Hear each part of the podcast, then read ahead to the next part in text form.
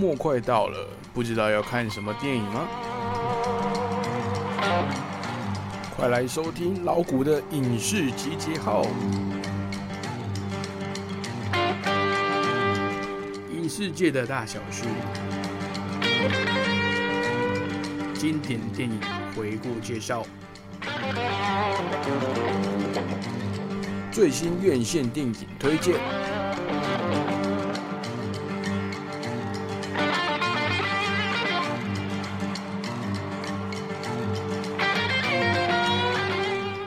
集结号，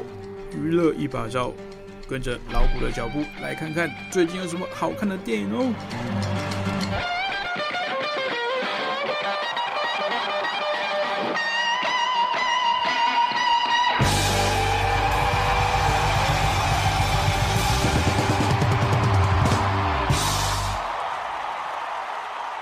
Hello，各位听众朋友，大家晚上好。您现在收听的是《光华之声》影视集结号的节目，我是主持人老谷。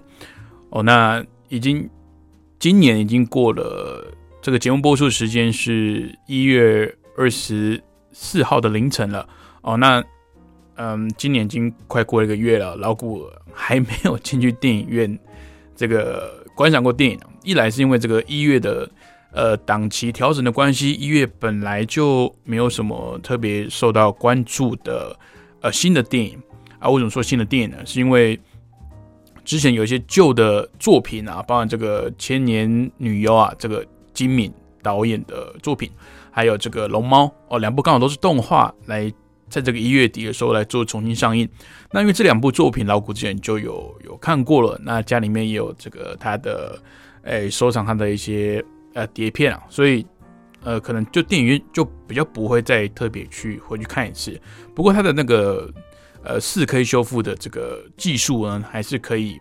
进电影院来欣赏一下。如果您您住的这个地区，呃，有有重映这些经典的作品啊，它常常前前面会写一个什么四 K 修复哦。其实这个这个是比较行话了，但是呃，最直白啊，最。简单明了的这个解释就是说，它的画面呢跟这个背景啊，整个作画呢都会比较清晰一点，就可能比较不会有一些噪点哦。那也比较符合现在的播播音技术，所以整个看起来呢会比以前的哎好像比较高清一点的感觉哦，就好像从这个七七百二十 P 手呢改到这个一零八零 P 一样，所以会。呃，可能观影体验上会比较好一点。那呃，龙猫跟千年女优呢，毕竟它不是这种以画面组成的。我觉得千年女优跟呃龙猫啊，是以这个故事剧本比较吸引人哦。那像之前老古有看过一部这个四 K 修复的经典动画，叫《阿基拉》哦，那它真的就是在这个四 K 修复上啊，非常的用心哦，把那些背景啊，他们的一些一些城市啊。每一个这个窗户啊，都全部再重新手绘过，那这个就很值得在进电影院去欣赏。而且阿基拉呢本身它就是很很适合在这个戏院，在这个大荧幕以及它这个音效都重置过的状况状况下呢，再进去戏院再体验一番哦。好，那今天聊这么多，就是还是有点感慨啊，因为疫情虽然说去年经过一整年。严格讲起来，就是二零一九年的年底开始这个疫情蔓延的嘛。然后刚好老苦的节目呢，也是去年的呃一月一号呢才开始播，那播了一年多一点点。那刚好都是因为疫情的关系，所以这一年啊，老苦真的觉得这个节目特别难做。好像你之前呃打开这个老苦的节节目开头，其实都在聊疫情。为什么在聊疫情？因为疫情如果没有呃适当的被控制或是遏制住的话呢，那势必这种在呃电影院封闭的这种娱乐场所呢，还是会有部分地区啊会来管制跟限制的。那你说像台湾，虽然说它的防疫是目前看起来啦，虽然说呃北部有点小状况啊，就是有有社区感染的这个迹象，但是整体而言呢，台湾的这个防疫的成效呢，还是。呃，相较于其他国家来说，是相对处理的比较好的，处理的比较妥当的。那呃呃，国家的呃，我们国家的民众呢，也都非常的遵守这个相关配合的防疫措施哦。那仅仅进电影院，嗯，还是必须要戴口罩。那之前有聊过嘛？因为电影院呃比较严重的时候呢，甚至是还要采取梅花座的。什么是梅花座？就是要隔一个位置啊，或隔一到两个位置，就是它每一场电影院的这个销呃呃贩可以可以贩售的这个座位呢，有因为这样的疫情来做调整哦。所以为什么每次都讲疫情？因为疫情没有结束，这个电影的产业呢就会受到影响。你不包含只是这个呃电影延期啦，电影延后上映啊，电影这个开拍的工作停摆这么简单而已哦。它包含后面的很多这个相关产业的呃生态都会受到影响，包含有只要是有跟电影从事到相关行业的这些人员，可能都会受到影响啊。那像之前呃。老果报过一个新闻，是这个阿汤哥在拍摄这个新的一集的《碟中谍》哦，也就是《不可能的任务》的这个片场中呢，就有开口大骂这个没有遵守相关防疫政策的这些工作人员哦，还说这个哎，这个标一些脏话了啊，就是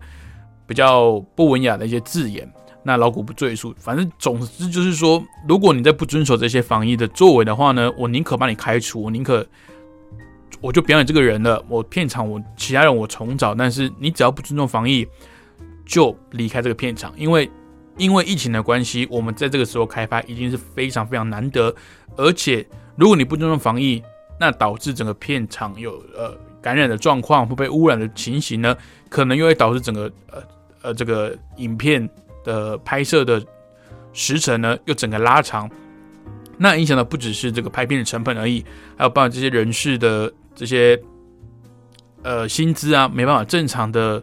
付付给这些工作人员的话，那会影响到非常非常多人的生计。那包括有一些戏院呢，也因为这个呃获获利不佳啦，可能会有一些暂停营业，甚至是倒闭的状况发生，那也是影响到非常多人的生计。所以说，疫情当然疫情这一块造成全球经济动荡的是必然的状况啊，呃。你说除了电影院之外，有没有行业受到影响？当然有，每个行业都一定会受到影响。那因为老谷是主持影视节目嘛，所以会针对这个电影产业来讲，这也是呃我比较熟知、比较了解的一块。那真的还是要再一次的呼吁各位听众朋友，不管你是台湾地区的朋友呢，还是大陆地区的朋友，只要你外出呢，一定要把口罩戴起来。那有。酒精的话，随时拿出来消毒一下。那没有酒精的话，洗手呢也一定要洗这个超过三十秒以上哦。那有身体有什么不适，或是有咳嗽、发烧的等相关的呃临床症状的话呢，一定要赶快跟当地的呃医疗机构来做反应跟呃医治啊。不要因为怕说哦，我好像是怕是不是自己会确诊，会被会被贴标签什么的，而不敢反应哦，因为。呃，歧视跟这个恐惧呢，并没有解决疫情，那只有正呃坦然去面对呢，让这个专业的人员啊来协助我们来度过这个疫情的难关。好，那今天呢，一样哦，前面会先跟大家报告一下这个礼拜有什么影视的呃大小新闻。那第后面第二 part 呢，对，应该说第一 part 第二 part 啊，第一 part 是这个影视新闻了，那第二 part 呢就是。要针对这个二零二一年的这个上半年啊，有什么值得关注的这些电影，来跟大家做报告。那老果去年的时候有做过呃类似的的东西，但是那个时候因为疫情，呃，才应该说才刚开始被大家关注的时候，还没有到呃呃，应该说片商没有因为这样就延后一些电影上映嘛，因为谁都没有想到说后来的疫情发展会这么的严重。那导致其实我去年这个时候啊，去介绍一些电影，其实到今年我现在要介绍了二零二一的上半年的电影呢，其实有一些是重复的啊，因为电影延期的关系，所以有些电影是直接延宕了半年甚至一年之久哦。那老谷这次介绍的这个上半年的电影呢，其实也是暂定的档期，因为老谷去年底有说过，这个疫情到底有影响到什么？呃，其。呃，应该说，在这个娱乐产业到底有影造成多大的影响，就包含了这个不单单只是延期而已。因为你电影延期，先不论你的拍摄时程是否已经完成，包含后置这些这些作业流程什么的，你电影延期就是好。比如说我原本十二月要上映的电影，我延到明年的七月，那明年的，也就是今年的七月呢，会有原本就排定这个的档期的电影。那其实电影跟电影之间呢，他们代理商跟发行商啊，包含出资商啊，他们也都会去算，他们也都有各自的分析师。比如说，我这部电影可能在十二月的这个礼拜，只有我这一部强档电影。我们说大片嘛，什么叫大片？就是高成本、高制作嘛，然后前面都是有名的演员嘛，然后这个特效可能砸的非常恐怖。那这个行销呢，可能也都是一两亿美元起跳的。那我的成本这么高的状况下，那我当然会选一个呃干净的、没有其他阻碍的一个周末，甚至是有廉价、有假期的配合的，不管什么圣诞节啊、元旦连续假期啊等等的，甚至是这个东方的我们这些春节啊。就是会希望在这些嗯比较能够吸收到最大利益的时刻来做上映的的安排哦。那你如果刚刚像老古说的，十二月延到七月，OK，那七月是暑假档期嘛，本来就会很多这些所谓的大片、高成本、高制作的作品来推出。那你十二月演到七月，那是不是会跟这些作品来做冲突？这样讲好了，如果一个礼拜。有同时有漫威的电影要上映，同时有 DC 的电影要上映。如果你只能选一部的话，那你当然就是只会选你喜欢的那个呃电影公司，或者是这个你喜欢的演员，或是故事去做选择嘛。那你看续集电影又这么多，如果说好，比如说一个周末突然上映《小小兵》第二集，或者是这个《亡命关头》第八集，那你要怎么选？像我就是说，我可能会选这个小小兵啊，因为我不喜欢小小兵。那呃，其他人可能会选，那我我就看完命关头好了。就就不是，如果不是像老古这样这种电影狂热，可能哎这些大制作的电影出出现的时候，我都会尽可能去看的。我可能一个礼拜看两三部电影也有可能，但是大部分人可能一个周末就看一部嘛。那这样的选择下，你是不是会分散它的票房，会分散它的收益？那我。前期制作、人事成本加上这个行销，动辄都是可能一两亿的这个呃制作的电影，那这样当然我的收益就会不大。所以之前有老古有讲过，这个延期是小啊，但是后来这个档期重叠这件事情的伤害更大。呃，尤其是如果发行商，比如说像迪士尼这种发行商，他的手头上的电影这么多，他的 IP 这么多，续集原创的作品这么多。他可能都还会达到自己的作品，说是哎，这家好像也是，就是这也是我出资的那一部，也是我出资的，就这两部要在同一个月的同一个礼拜上映，来去分割我的票房收益，那好像也不是一个明智之举啊。那包含中间还有很多这个分析师啊，尤其是现在分析师的工作更重要，因为各个地方的这个呃疫情的影响的程度不一样。然后各个地方的这个票，呃，戏院的这个限制的程度也都不尽相同，所以在试水温啊，或者是这个调整档期，说，哎，哪边可能先上映啊，先去比较他们的这个呃人口密度跟这个呃人口呃人口的人数啊，跟这个剧戏院的这个密度比，还有这个票房收益是不是要调整？那那个。行销上啊，广告上是不是也要调整？那包含像之前有说过，华纳公司直接决定的，他们今年这一整年的这个电影作品啊，都是会同步上这个 HBO Max，就是直接上串流平台的意思。那那像去年年底上映的《神力女超人》第二集，就已经是这个状况了，就是我院线同时走，但是你在家呢，你只要有订阅它的串流平台。你也看得到最新的电影了，所以这个取舍之间，他们分析师就要去做决定，说我这部电影到底什么时候上映？那上映会不会影响到我其他发行商的作品，或者是影响到我本家自己的呃这个档期的安排哦？所以这个都很多学问啊，因为毕竟一年这么多作品，我们一年也就是只有五十几个礼拜去安排而已。那现在也没有分什么电影淡季旺季了。感觉好像一月过后呢，这个电影的这个市场要开始厮杀了，因为等于是去年一整年哦，其实真的你讲得出来的这个大作品没有几部啊。你说什么一九一七啊，或者什么这个天能，就大大概就这样子了，就是没有几部那种在戏院里面看到大制作那种感觉。所以这个状况要靠大家就是 疫情的配合，其实还是要靠这个呃全世界的人呐来做自爱，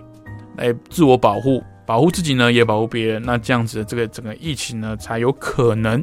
来缓和下来哦。好，那我们待会再跟大家报告这个这个礼拜发生的这些影视大小事啊。那我们现在听一首歌，非常好听。如果诶，呃，我还有组织另外节目叫音乐相对论啊。那其实就它就是一个点钟的音乐性节目。那其实每节的节目我会经常介绍两到三首新歌。那最近老古很很爱听的一个乐团，来自台湾的演唱组合，那也刚荣获去年的最佳演唱组合这个奖项。他的团名特别叫 Chick and Chicks，他所演唱的歌曲徐志摩。待会回来再跟您报告这个礼拜的影视消息喽。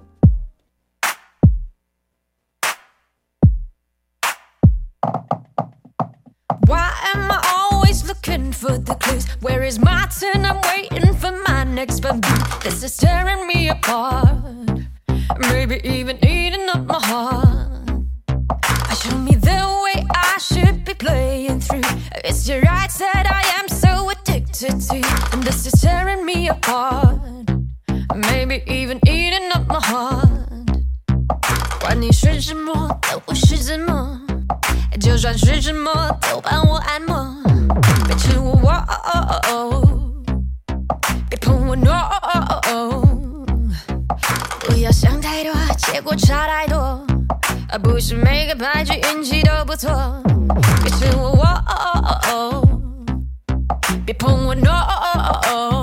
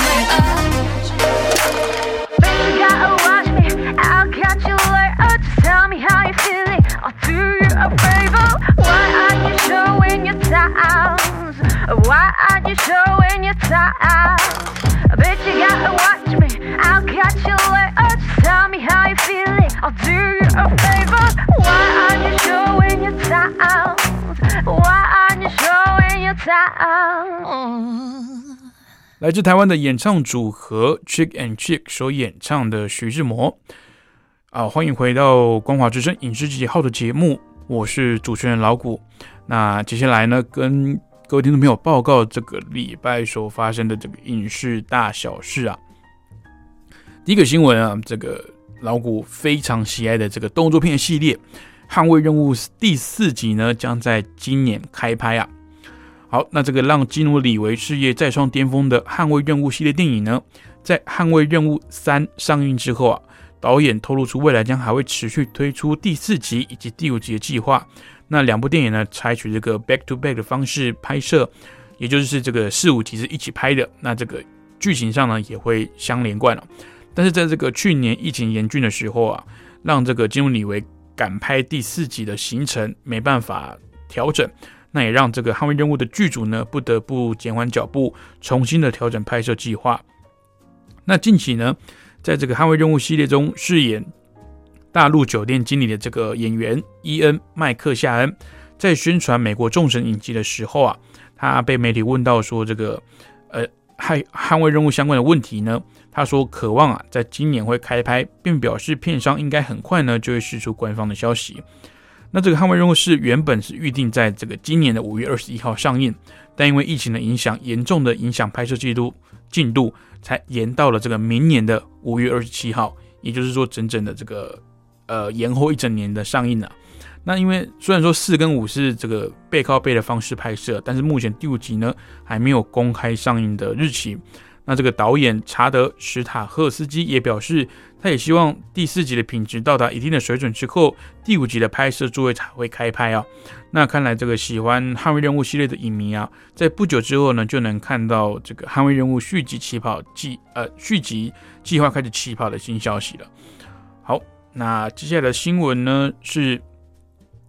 这个艾米汉默因为这个丑闻呐自行退出了这个《Shotgun Wedding》的剧组。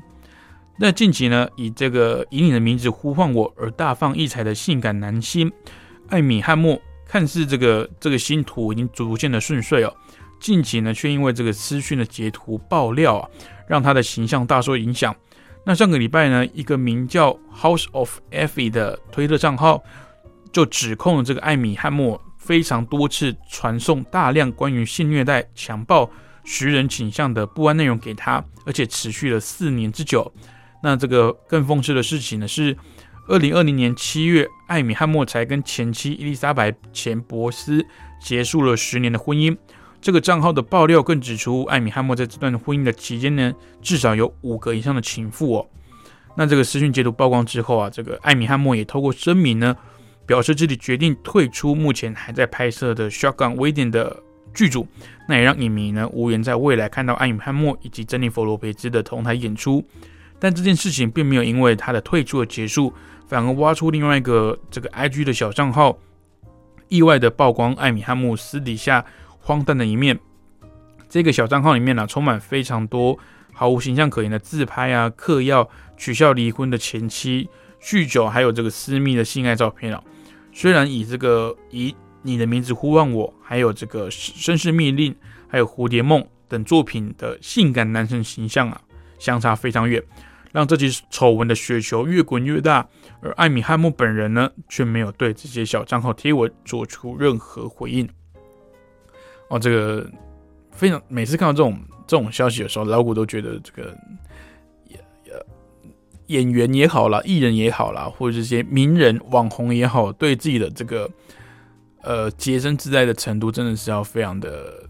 嗯把持住哦。因为其实这些演演员艺人他们也是普通人类嘛，他们也有这个七情六欲，这个很正常。但是当你到达一个名气的高峰，或者是当你的财富自由的时候，就是你花钱，你不用去想我想要什么就有什么，甚至是我可以花钱去做，去强迫别人做他们可能不喜欢做的事情。那这个时候呢，就会很容易导致自己的这个道德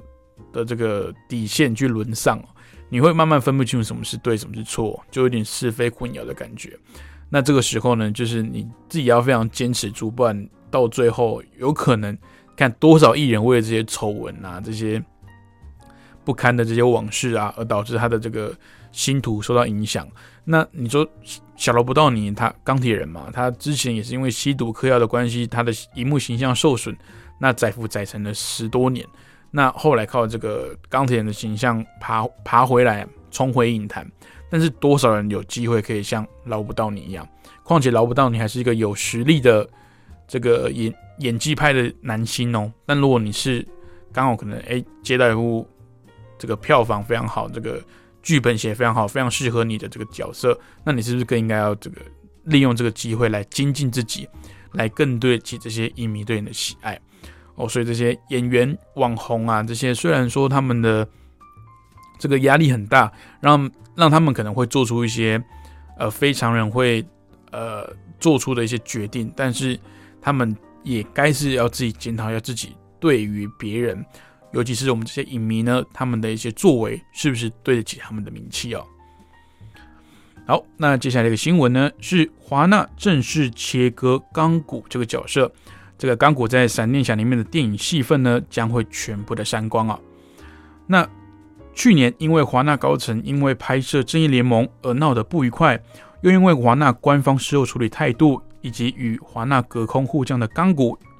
呃，饰演钢骨这个演员呢，雷费雪。在上个礼拜，在自己的推特公布的华纳寄来的正式电电子邮件，那内容也说明了钢骨将不会在闪电侠的电影中登场，那等同于正式啊跟这个雷费雪来切割哦。那为此呢，雷费雪的反应呃回应是说，他表示不意外华纳做这样的决定，并重申这个滨田沃特啊，也就是这个呃这个华纳电影部门的的的总裁啊，如果持续在华纳的 DC 影业坐镇。他将不会回到这个 DCEU 之中演出任何电影哦。那这起风波呢，似乎也在这封信画下了句点。那未来这个雷费雪还有华纳之间的恩怨情仇是否还有后续进展，或者是华纳是否能够真正的改善他的拍片环境，也都是未来大家关注的重点哦。这个我只能说 DCEU 真的是一波未平一波又起啊！一一开始是这个呃。电影出师不利嘛？虽然说他的第一部 DCEU 的作品《钢铁人》，呃，钢铁人不是不是钢铁人是漫威的啊，是这个超人啊，钢铁英雄。虽然说我我个人是蛮喜欢那部电影的，可是它的票房确实是出师不利哦。比起这个钢铁人在北美斩获五点多亿美元的这个好成绩哦，这个。超人那当时啊，好像连两亿美元都不到哦，那它的制作成本也相对的高。那华纳高层呢也是急了啦，因为你看漫威那个时候，呃，推出那个作品这么这么有有循序渐进的步调。你看哦，他们二零一三年才推出他们的第一部 DCU 的作品《超人钢铁英雄》，漫威呢在同时间，二零一二年已经是靠着《复仇者联盟》拿下史上最高英雄漫改电影的。票房十五亿美元，所以他们很急啊，他们想说：“我靠，你你看漫威越拍越大，你看啊，事后事实也证明了，看到今年漫威漫威的漫威帝国、漫威影业在这个电影方面呢，确实是完全压着 DC 打的。所以你说 DC 他们会不会急？一定急。那我觉得华人的这个俗话嘛，心急吃不了热粥啊。”你想要把事情做好，你急是没有用的啊！你当然要慢慢的这个规划，慢慢的去去，不要因为为了赶上他们的进度而去压缩自己的剧本质量，还有这个作品的品质。那你看，像正义联盟，他先就是反其道而行，先推出一个英雄集结的作品，再去讲这个神力女超人还有水行侠的故事。那事实证明，你看。神力女超人跟水行侠自己本传的个人故事，都还比正义联盟的票房跟评价还要来得好哦。那其实你说 DCU 它急，但是他们没有能力可以拍出好电影吗？绝对有。但是这这个华纳的高层啊，这些我说在商言商的这些生意人啊，有时候也要注重一下第一线在帮你们制作作品的这些导演也好啦，演员也好啦，目前幕后的工作人员都好，都要给他们相对应的这个。呃，对等平台来去沟通了。那当然，我们也都希望这个 DC 跟漫威呢是这个良性竞争，因为唯有良性竞争才会推出更多的好作品，让我们知道那我们那我们可以观赏到了。OK，那下一个新闻呢，也是跟 DCU DCEU 有关哦，真的是非常多出来的一个 IP 啊。这个查克·史奈德呢，他所指导的《正义联盟》只是查导这个查导剪辑版啊，它将会改以四个小时的完整片长登场哦。那原本在这个规划里面呢，它是要做成四部影集的。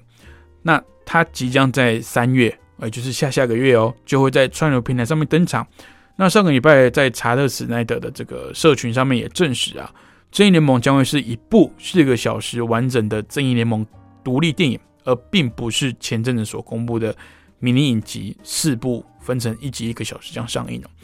呃，对于这个新闻呢，然后我觉得有好有坏啊。呃呃，好的就是因为因为其实呃电影来讲啊，为什么它会定在？其实电影没有一个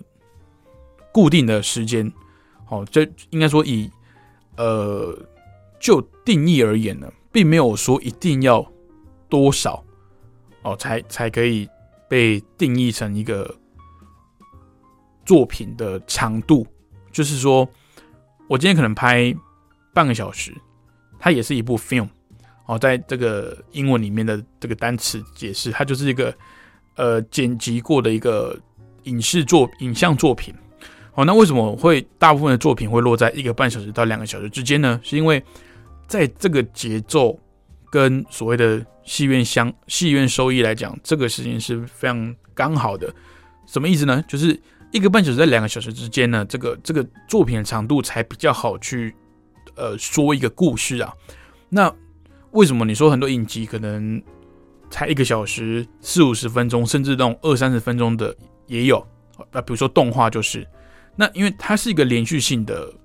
的故事章节。哦，就好像章回小说一样，我这个章节只讲这个故事。哦，那当然他也会控制的，他的这个这这个章节他想想要讲的东西是什么，那也比较好去去呃聚焦在某一些人事物上。哦，所以他会把这些章节呢串联成一个完整的故事，所以他每个章节的篇幅不用大。那像甚至这个前阵子有非常大推的《星际大战》的这个延伸影集《曼达洛人》呢。它的每一篇每一篇的篇幅是不一样的啊，这也是因为它每一篇的这个编导跟这个呃导演啊，跟剧组都是有都有调整过了，不是每一集都一样的，所以它每一集的长度不一样，是呃是理所当然的啦。那它的篇幅呃这个调整很大，有可能一集三十几分钟，有可能一集就是一个小时，好，所以它这个篇幅是它有。导演自己去决定的，所以篇幅是长是短呢？这个就是要这个导演对自己的作品，好，他们自己去安排他所要说故事的节奏。那呃，平均下来呢，这个一个半小时左右呢，是大家比较能够接接受的这个这个长度了。因为可能你低于这个长度呢，他们会觉得说，哎，你故事节奏太快了，或者说我不知道你要讲什么，电影好像就结束了。那高于这个长度呢，那就会考验这个呃导演啊跟剪辑师对这个故事内容是否够吸睛，能够让这个观众呢坐在一个地方来看你的的这个作品。所以我说这个皮特杰克森啊，这个魔戒的导演真的非常厉害，他每一部作品都是两个小两个半小时动辄的，就是他不管是拍魔戒啊、哈比人，或者是后后续的一些像比如说这个。呃，金刚哦，金刚也是快三个小时的作品了，所以它非常厉害，就是可以把这么长的一个故事哦，它尽可能把它塞满、填满，可是你还是不会觉得无聊，或是去失真的。它这个这个就比较考验这个导演的功力啊。那我刚刚提到这个呃戏院收益什么意思？戏院收益就是指这个我们说翻桌率嘛，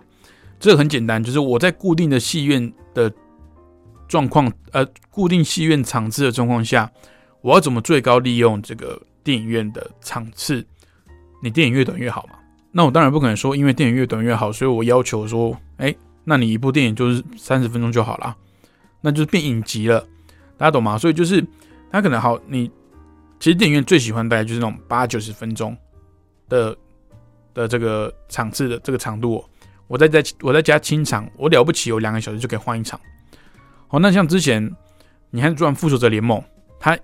第第四集终局之战，它长达两个半小时。我家换场这个检票还有这个清场，我可能三个小时才帮我换一场。那你一天你电影院的呃院厅就这么多，那大家自己数学算一下就知道，哎，哪一部会比较划算？当然是两个小时一部的嘛。所以虽然说我刚刚举那个例子是目前呃全世界票房最高的电影《复仇者联盟》第四集哦，不过那也是因为它的这个票房的号召力。可能会让电影院加场次，不过以一般的电影来讲，我当然就是希望能够在有限的时间内创造最大的效效益啦，来创造最多的观看人数，来创造最多的票房。那其实很多的呃电影它会会有出所谓的呃院线版跟这个导演剪辑版哦，就是因为这个因因素。那你可能会觉得说，哎，院线版跟导演剪辑版好像没有什么差别，故事的主轴是不会有。跟动的，就是它的这个起承转合是一样的，它不会因为导演剪辑版，所以哎结局不一样，主角死了，不会，它的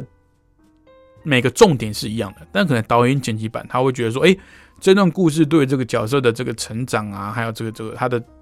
角色的成长曲线啊，或者是对整个剧情来讲是有一定的意义跟作用，他会希望把某一些场景放进去，把某一些场情节放进去。可是它不影响整个剧情的走向。那到时候院线上片的时候，可能这个代理商跟发行商就建议说：“哎，这个是不是有些情节可能在审片一次两次的时候，他们会建议导演说，是不是把它拿掉，让让这个这个戏院呢能够有比较多这个呃换场，我们说拼这个翻场率嘛，那也能创造比较多的这个商业收入。那其实这个是呃互利啦。”所以，我刚刚提到说，这个正义联盟这样的做法有好有坏。那好处当然是说，哎，就是一部电影嘛，我会完整的把它看完。那坏处当然就是它这个篇幅过长，会不会导致这个大家会是用这种挤牙膏的方式把它看完尤其是它又不是在院线上，啊，也也有可能美国部分的院线会会会会上映，但绝对不是这个全面上映啊，因为毕竟他们这个成本有限啊，他们是算。补拍重置啊，他们不是算整部电影重拍，所以他们电影呃这个电影的成本呢相对有压缩到。我记得没错的话，他们的这个补拍重剪的成本是六千万美金，以补拍重剪来讲是非常高规格的金额了。但是以这个这个正义联盟啊，它的原本的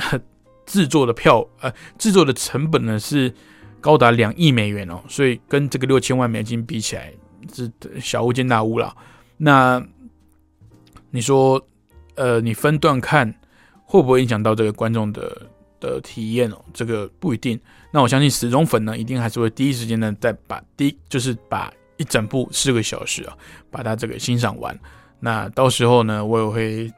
呃第第一手的来观看。那在到时候在节目上再跟大家分享这个茶岛剪辑版的这个正义联盟啊，跟这个院线版的到底有什么差距哦？好，那以上是这个今天的新闻影视新闻报告。OK，那我们再休息一下，听一首歌。待会回来呢，我们来跟大家报告一下二零二一年的上半年哦，有什么新的作品。那再跟大家推荐一下这个重点的观影指南喽。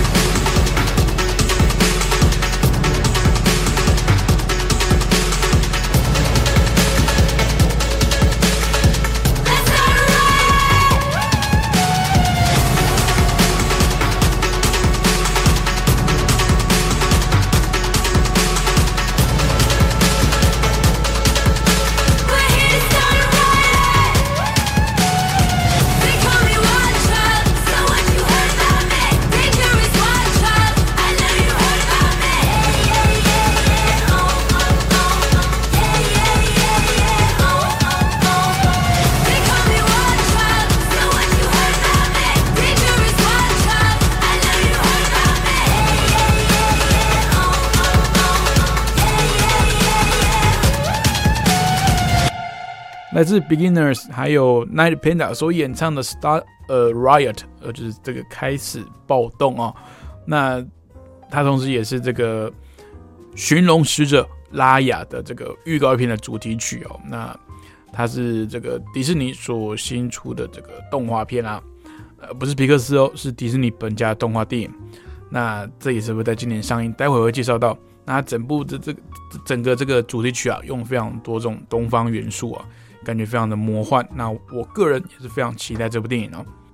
好，那也欢迎各位听众朋友继续来锁定我们影视集结号的节目。接下来呢，我们会介绍这个二零二一年啊上半年需要这个也不需要了，就是可以关注的作品。那也有一些是老谷个人推荐的作品。那要先跟各位听众朋友说明的是呢，我这个资料啊。是以这个台湾的上映时间，那也是暂定的，所以它可能之后因为疫情的关系又会延后或是怎样，这个都不一定。那只是先报告一下，因为去年这个时候啊，其实有一些电影是推荐过了，但是重复，因为它延期就还根本就还没有上映哦。那先跟各位听众朋友解释一下，那因为一月份呢，真的就真的是电影的淡季啦，然后今年因为疫情的关系哦，只剩一些。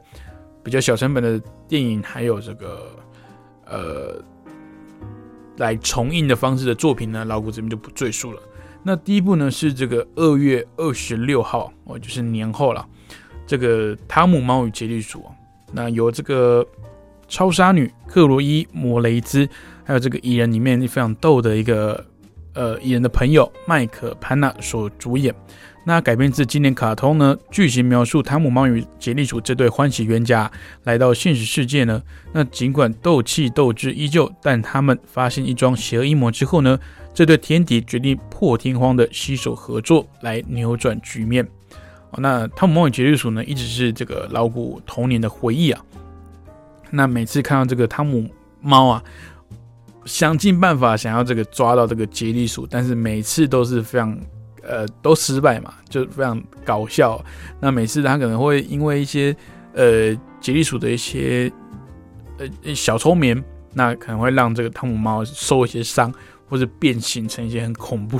很诡异、好笑的这个画面哦。那其实我觉得这种电影，嗯，剧情不重要，因为主要大家就是想看这个汤姆猫与杰利鼠的这个斗志嘛，这个互相这个好像一对这种老夫妇。有没有那种打最打最高的那种感觉？哦，那个人非常呃欣赏这部电影的一个拍法，是他没有用这个拟真的方法去重现汤姆猫与杰利鼠哦，像这个狮子王就是一个非常好的例子，一个非常好的一个失败例子哦。票房当然很好，但是它的这个成果，我觉得个人是呃保留了，就是 我对他的这个非常拟真的这个狮子不是不予置评哦。那他这部电影的方式呢，是用真人演出的方式，那配合这个汤姆猫与杰利鼠是用，虽然说看起来像二 D 的，但它其实三 D 动画，但是它保有那种动画那种平面感，你知道吗？因为你知道，你把猫或老鼠拟真到一个程度的时候，它没办法做出一些像卡通那种很夸张的那种拟人的那种表情跟动作，那自然而然它这个效果，我觉得是会打折扣的。OK，那第二部要推荐的作品呢，是这个。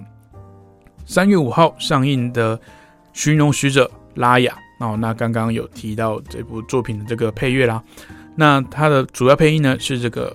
奥奥卡菲娜，还有这个凯利马凯利玛丽川恩哦，名字不太好念。那它的剧情描述呢，在龙族以及人类并存的这个古老年代啊，龙族牺牲生命换取人类安全，那人人类世界的安全。那五百年之后呢，同一股邪恶势力再度降临。那身为龙珠守护者的拉雅，必须找到世界上最后一只龙，才能拯救人类世界。啊，那当然，这个故事呢，虽然说这个可能相嗯老派了一点啊，就是这个一个主角嘛，背负一个使命，想要去完成这个世界，呃，去完成一个使命，然后拯救这个世界。这个故事是老套的，不过当然，我们对迪士尼的这个动画，还有这个呃，不管是本家的动画也好，或者是皮克斯所推出的这个呃电脑动画作品也好，其实不难发现，就是他们很很喜欢在这个固定的套路里面去做一些变化。那这个拉雅寻龙使者呢，这个预告片也已经在之前有上架过。那有兴趣的听众朋友呢可以去找来看看。我觉得个人是蛮期待的，因为它的这个风格还有这个偏东方的这些元素啊，刚好也是蛮吸引老古的。好，那下一部电影作品呢是三月十二号会上映的《金牌特务：金斯曼起源》，好，就是 Kingsman 的起源了。那一样有这个马修·范恩的来做指导，演员呢是我们大名鼎鼎的伏地魔、雷恩·费恩斯以及哈里斯·迪金森所共同主演。那剧情讲述呢，这个金斯曼这个英国特务的身世啊，要从从头开始说起。就是这这部系列的前传作品，那也带领观众一起追溯这个金牌特务金斯曼 （Kingsman） 他们这个秘密谍报组织啊，他们的这个起源。那故事背景呢，是从二十世纪初的第一次世界大战，也就是这个一九一零年代。那同时也会替系列第三集的埋下相关的伏笔。那这部系列，呃呃，这这部这个系列啊，如果之前金牌特务第一集、金牌出第二集都有。这个关注到的听众朋友，那可能也有兴趣的，就是可以继续的，呃，来追关注这个 IP 的发展。那它当然，它整个宇宙的这个架构啊，建构的有前传啊，有这个跟续集来来联动，会让整个故事的这个呃完整性啊越来越高。那个人呢也是非常期待这部作品。好，那下一部呢是三月二十六号上映的。宝贝老板家大业大，那配音呢一样是由这个亚历鲍德温还有詹姆斯马斯登所来合作。那剧情描述呢，这个长大成人的天普顿兄弟啊，感情越来越生疏。那不过就在另外一位宝贝公司的顶尖特工登登，呃登登出现之后呢，两个兄弟必须再度携手合作，并重新评估家庭的意义。那也发现人生真正重要的价值。哦，那我觉得这这部作品呢。老谷是非常喜欢他的第一集啊，因为他的这个动画的这个风格跟这个剧情的走向啊，非常强哦。大家都 我那时候看的时候说，哇，这个编剧跟这个主主视觉这个操刀的这个动画师啊，到底是刻了什么，可以让这个整部电影的调性这么的迷幻啊，这么这么这么强哦。那自己呢也非常期待这部作品啊。那三月二十六号呢，还有另外一部呃，这个重要的这个电影啊，就是老虎非常期待已久的这个怪兽电影啊，这个哥吉拉大战金刚啊。那这个导呃演员呢，一样是这个密利巴布布密利巴比布朗，每次念他名字念不好。还有这个亚拉山亚亚历山大史科斯加，呃，其实没有人在管人类演员是谁啊。他都是进戏院看哥吉拉跟金刚的，谁理你？我虽然说那个密利巴巴比布朗他的这个人气非常高啊，因为这个怪奇物语的关系嘛。但是进戏院谁看哥吉拉嘛？谁在看这个人类演员？那剧情呢是说这个怪物电影宇宙啊，终于来到这个两者强碰强的这个最新篇章啊。在这个故事里面呢，引起两大经典怪兽哥吉拉跟金刚。要展开空前的对决，那同时间呢，人类也必须在其中找到平衡共存之道。那剧情当然是讲，但是小道消息哦，不想被剧透，赶快转开电台啊！好，OK 哦，就是里面还会出现机械哥吉拉，呃，不是，不是那个哦，之前的那个旧版本，是这个好莱坞版本的传奇哥吉拉的机械版，就是人类自己打造出来的。或许还可能会出现机械基多拉，不知道。反正他们会有个共同的敌人。哦，其实这种这种套路，其实之前的怪兽宇宙，不管是日本的还是好莱坞的，都是这样嘛。谁对谁啊？比如说这个哥吉拉对摩斯啊，哦之类的。但是之后还会有一个第三 BOSS 出来哦，所以这个可以期待一下。那也小小剧透一下，已经迫不及待这个听众朋友。那这个三月底呢，就会正式的在这个。戏院来上映哦，那它也同时呢会上这个串流，就同步的哦，跟这个呃神奇女侠哦，这个 这个神神力女超人是一样的。OK，再来四月呢，四月也是非常多精彩的作品。首先是四月二号登场的零零七最新一部的续作《生死交战》，那有这个丹尼尔克雷格还有雷米马利克所主演。那剧情讲述呢，这个。中情局的老朋友菲利克斯·雷特呢，寻求退役啊，不问世事的庞德协助他。原本任务是要营救一个被绑架的科学家，但是零零七却发现一个神秘的新形态科技犯罪组织，那也让自己呢再次身陷在危险之中。那相信这个零零七啊，大家嗯不需要我多做介绍了，这个去电影院看就对了。尤其是这是最后一部丹尼尔·克雷格所出演的零零七的庞德电影，所以如果你很喜欢他饰演这个零零七情报员的话，一定要去电影院来去目睹他的最后风采哦。好了，四月还有一部作品是四月二十三号上映的《境界》第二集，导演呢一样是这个约翰·卡拉辛斯基，他的演员呢一样是他老婆艾米丽·布朗。那剧情讲述呢，在得知自己的这个父亲呢，还有这些老公为了拯救家人而牺牲之后呢，剩下的家人必须要面对外界未知的恐怖世界，继续为生存努力晋升。那他们冒险踏入全新未知的领域。很快的就意识到，那些透过声音狩猎的生物并不是唯一的威胁。哦，那第一集我们呃知道，就是他呃跨过了呃家里面被这个外星生物，我们其实也不知道是不是外星生物了，反正就是神秘的生物的这个袭扰之后呢，他们要走出世界，要去跟外面生存。呃，生幸存者来共同的生存啊。那其实有看过《阴尸路》啊，或者这种共同的这种末日的世界架构的话，其实就会知道，其实人类才是最大的威胁。哦，不管你是因为核战啊、外星人啊、机器人 AI 什么，其实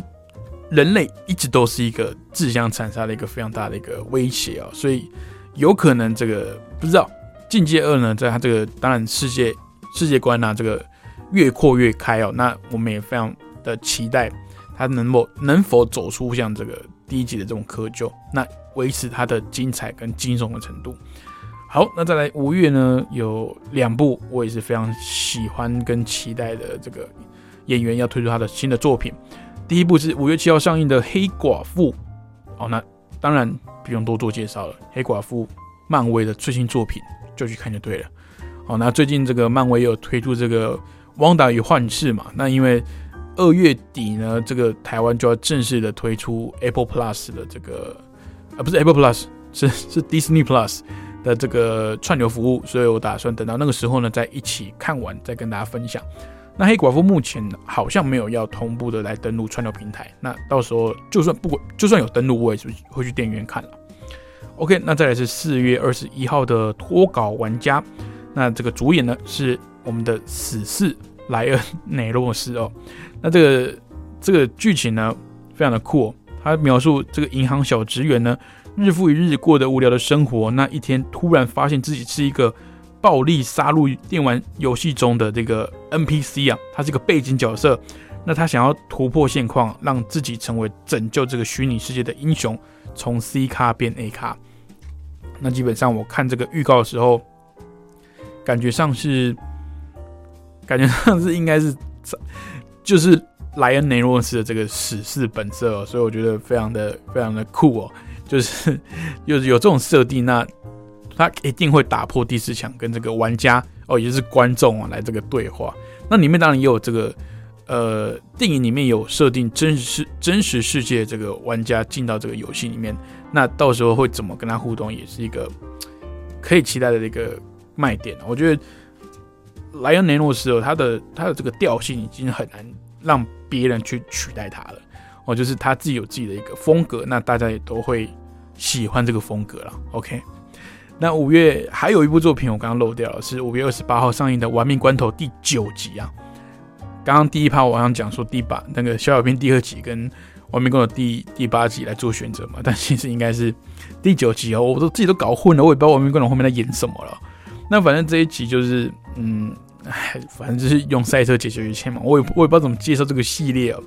但是这个这个靠着这种就类似已经几乎是游戏手游这种画面的这个赛车的这个场景，在大荧幕上来呈现，我觉得还是非常值得大家去电影院来欣赏一下它的特效。那当然，如果你如果你喜欢像冯迪索啊，还有这个沙利塞隆这些演员，当然你也可以再去这个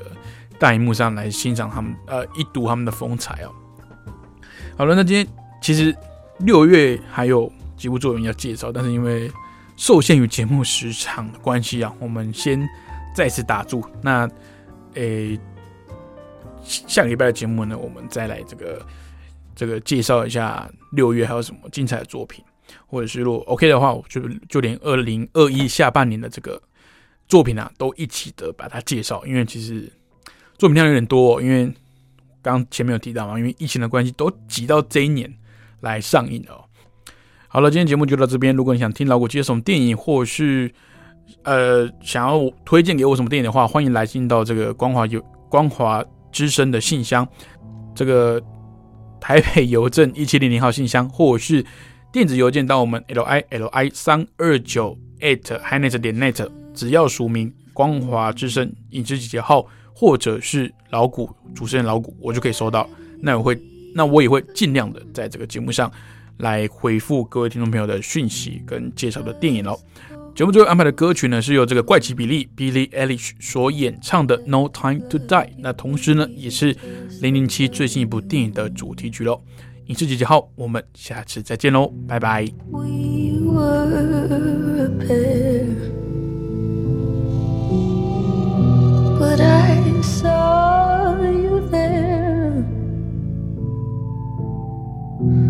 Too much to bear. You were my life, but life is far away from fair. Was I stupid to love you? Was I reckless to help?